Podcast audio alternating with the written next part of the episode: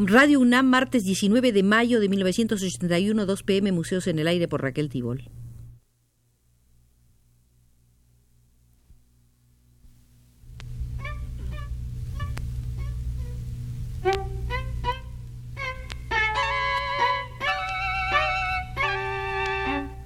Museos en el Aire.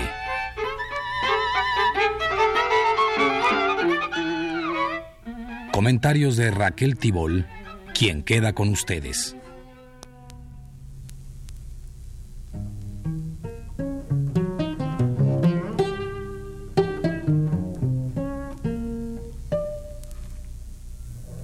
Hemos estado visitando el Museo de la Estética bajo la conducción de Raymond Bayer y hoy regresamos a él para detenernos en la sala de los pintores de la época racionalista y su consecuencia clasicista en el siglo XVII en Francia.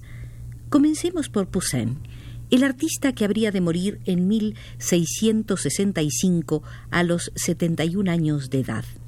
En una carta escrita poco antes de su muerte, el 7 de marzo de 1665, Poussin expresa que para él la obra de arte concuerda con las leyes de la razón y la verdad es ante todo la naturaleza, aquello que está frente a nosotros, esa naturaleza que la concepción racional modifica, embellece, selecciona, desechando todo lo que no se presta a ser sometido al orden evitando lo complejo, mientras que la verdad auténtica exige la representación de la naturaleza en su totalidad.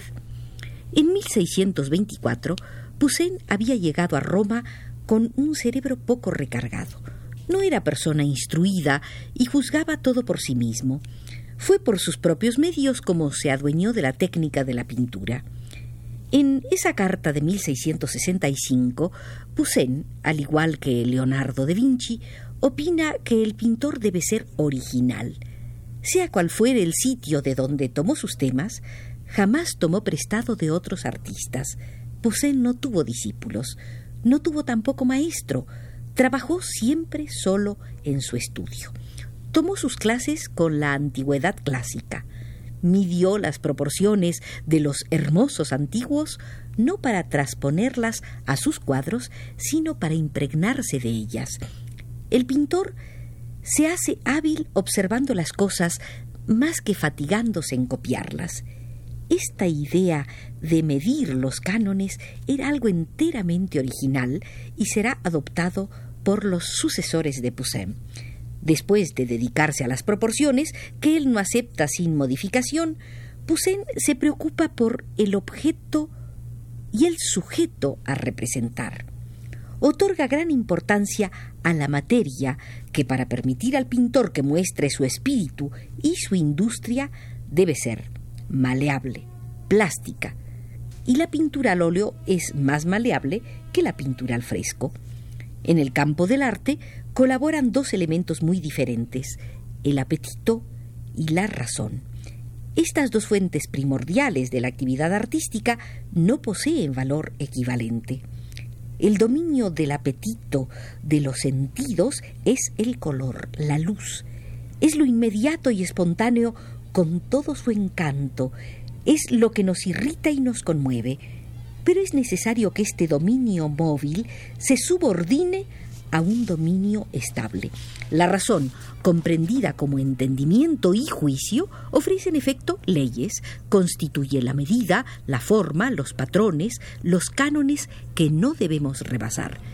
Pero fuera de estas leyes exteriores del orden aparente existe un orden interior, no solo negativo, sino productivo y creador. Gracias a él, las cosas se conservan vivas y continúan con vida. Hay en las cosas leyes inmanentes que el artista debe respetar.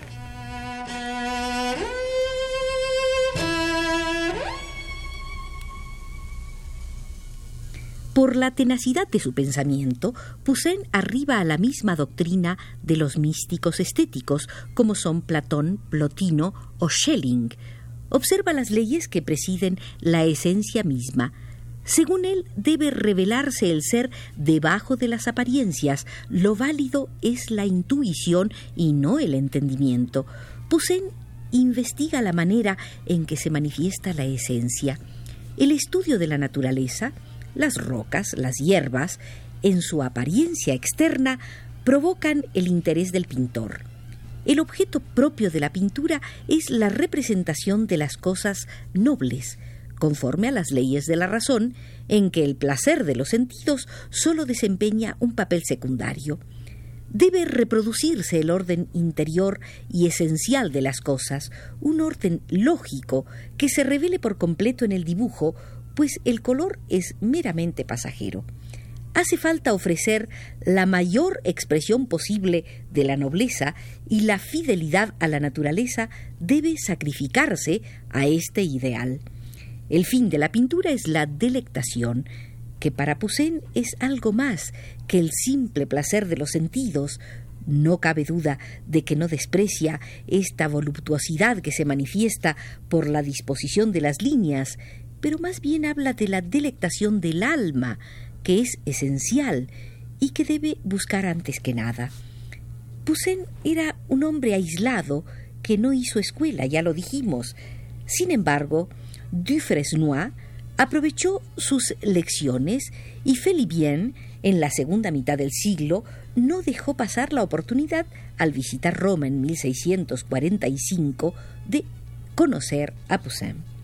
Solo a partir de 1667, con las conferencias de la Academia, se comienza a tener interés por la estética. Antes de la era académica, fueron planteados algunos problemas estéticos por parte del poeta pintor Dufresnoy. De 1641 a 1665 trabajó en un poema latino sobre el arte de la pintura, de arte gráfica, traducido al francés por Roger de Pille. Dufresnoy insiste en la analogía que existe entre la pintura y la poesía. Aplica el arte poético de Horacio a la pintura, y trata de imponer temas literarios a los artistas. Después proclama la necesidad de unir la práctica a la teoría y corrige, gracias a la teoría, los defectos de la naturaleza. El ordenamiento debe ser agradable y racional al mismo tiempo. Su fervorosa admiración por la gracia y por un concepto estético que no parece concordar en modo alguno con ella, parece presagiar ya debido a su sensibilidad, el siglo XVIII con Watteau. No obstante, esta momentánea relajación en sus preocupaciones intelectuales subordina rigurosamente el colorido al dibujo y por último siente un profundo respeto por los grandes maestros a quienes debe consultarse tanto como a la naturaleza.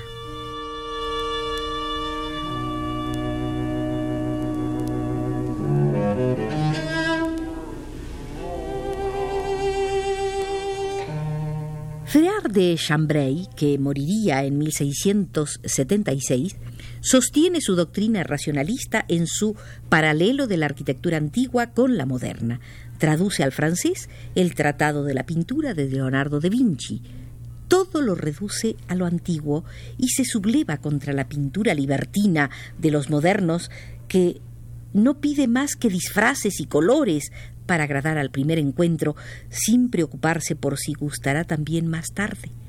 El placer verdadero reside en el ámbito del entendimiento, que es el principal juez de las obras de pintura. Su escrito se divide en tres partes. Origen de la pintura, progreso de la pintura, perfección de la pintura. La belleza, escribió, consiste en la feliz imitación de la naturaleza, mas no sabría realizarse plenamente si el artista se contentase con observar el parecido de cada una de las obras de la naturaleza sin dedicarse más bien a examinar qué es lo que ésta contiene de más hermoso para percibir espiritualmente la perfección ideal y reproducir enseguida, de acuerdo con el impecable canon de Policleto, imágenes de una belleza extraordinaria. En suma, todo aquello que existe para el naturalismo tiene derecho a ser reproducido. Solo la manera del artista es predominante.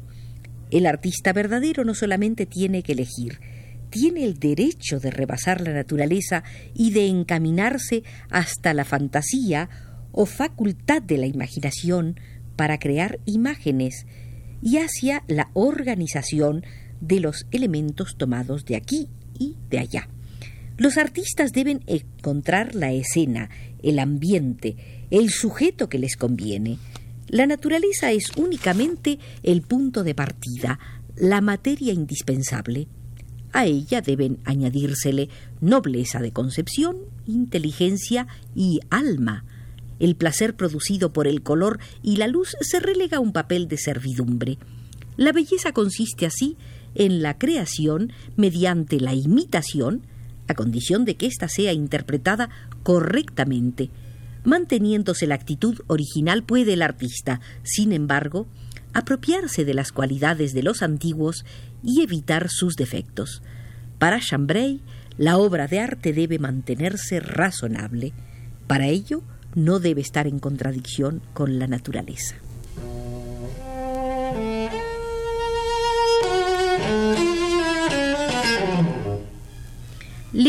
Quien moriría en 1690, representa la estética de la Academia Real de las Bellas Artes. Durante 20 años es él el auténtico dirigente de la Academia, una especie de dictador. Bernini, a ser recibido por la Academia, propone como principio imitar a los antiguos y no aferrarse a la naturaleza, es decir, la reproducción idealizada por la antigüedad. Pero la Academia no siguió al pie de la letra las instrucciones de Bernini y concedió un amplio espacio al estudio de la naturaleza se ponía a los alumnos frente al modelo vivo, lo cual fue una notable innovación. El propio Lebrun, en una de sus conferencias, explicaba a los alumnos cómo se atenía él mismo a esta innovación. Comenzaba por dibujar el modelo en toda su forma natural. Luego cambiaba las partes que le parecían recargadas. Después las reducía y corregía por medio del arte, lo que la naturaleza y la vida le habían mostrado de imperfecto en el modelo. Era la inteligencia aplicada al arte. El mismo punto de vista había defendido en su tiempo Miguel Ángel y también Rafael, cuando deseaban aprender de los antiguos cómo dibujar al natural, corregir la naturaleza y dar belleza y gracia a las partes que las necesitaban. Lebrun, al querer comenzar por representar el modelo, prevé ya un método inverso. Propone dibujar primero las obras antiguas lo más correctamente posible y luego añadir o suprimir para reducirlas a como son verdaderamente las cosas en la naturaleza, conduciéndolas así de lo maravilloso a lo verosímil. Se corrige a los mismos maestros mediante la naturaleza. La enseñanza académica expresa el temor de que la juventud, siempre dispuesta a escapar y a tomarse licencias, no quiera atenerse a un sistema de medidas y de proporciones que difiere en cada figura y cada parte. Habría un principio siempre fijo, un canon válido no solamente para la figura humana, sino para cada una de sus partes. Existe, pues, una belleza fija, leyes fijas e inmutables. Hay un bello en sí para cada encarnación, para cada tipo de la naturaleza, el hombre, el adolescente, la doncella, etc.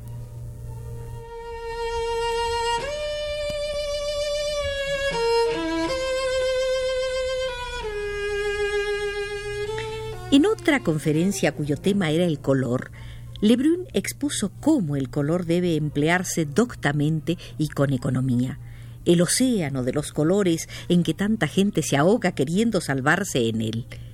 El color es para ellos un placer sensorial, exclusivo de los ojos, pero carece de toda voluptuosidad para el espíritu y de toda delectación intelectual. Deben desecharse la sensualidad y la voluptuosidad no canónicas la expresión de los personajes, el juego de las fisonomías y más que nada la representación de los sentimientos son objeto de una mención particular por parte de Lebrun. Expone la manera de representar el odio y el amor. de conocer su raíz y sus manifestaciones. Es un pequeño tratado de las pasiones. Las pasiones simples se manifiestan por el apetito concupiscente y las pasiones compuestas por el apetito irascible. Quiere codificar los movimientos de las pasiones. La estética se convierte así en una mecánica con una serie de recetas y preceptos. Todo academismo debe acabar con los excesos y la academia no ha podido seguir la rigidez de estos principios y hasta el fin. No existe una ley única para todos los seres humanos. La academia pide concesiones y manifestaciones individuales en la diversidad de la forma y del temperamento. Para Poussin, la razón profunda tenía sus raíces en la estructura entera de la naturaleza, era la razón metafísica. En Lebrun, la razón consiste en la conveniencia entre los pensamientos, la unidad del sujeto y la regularidad de la composición. Los pintores del siglo XVII creían en la identidad fundamental entre la pintura y la poesía. Lebrun comprendió lo que significaban para un pintor los momentos de la acción, pero del mismo modo como la mayoría de sus coetáneos, piensa que la pintura no existe sino para ilustrar la poesía.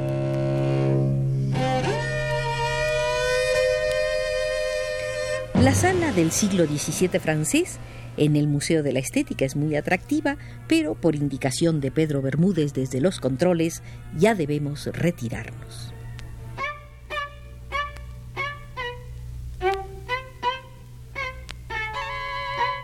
Museos en el aire.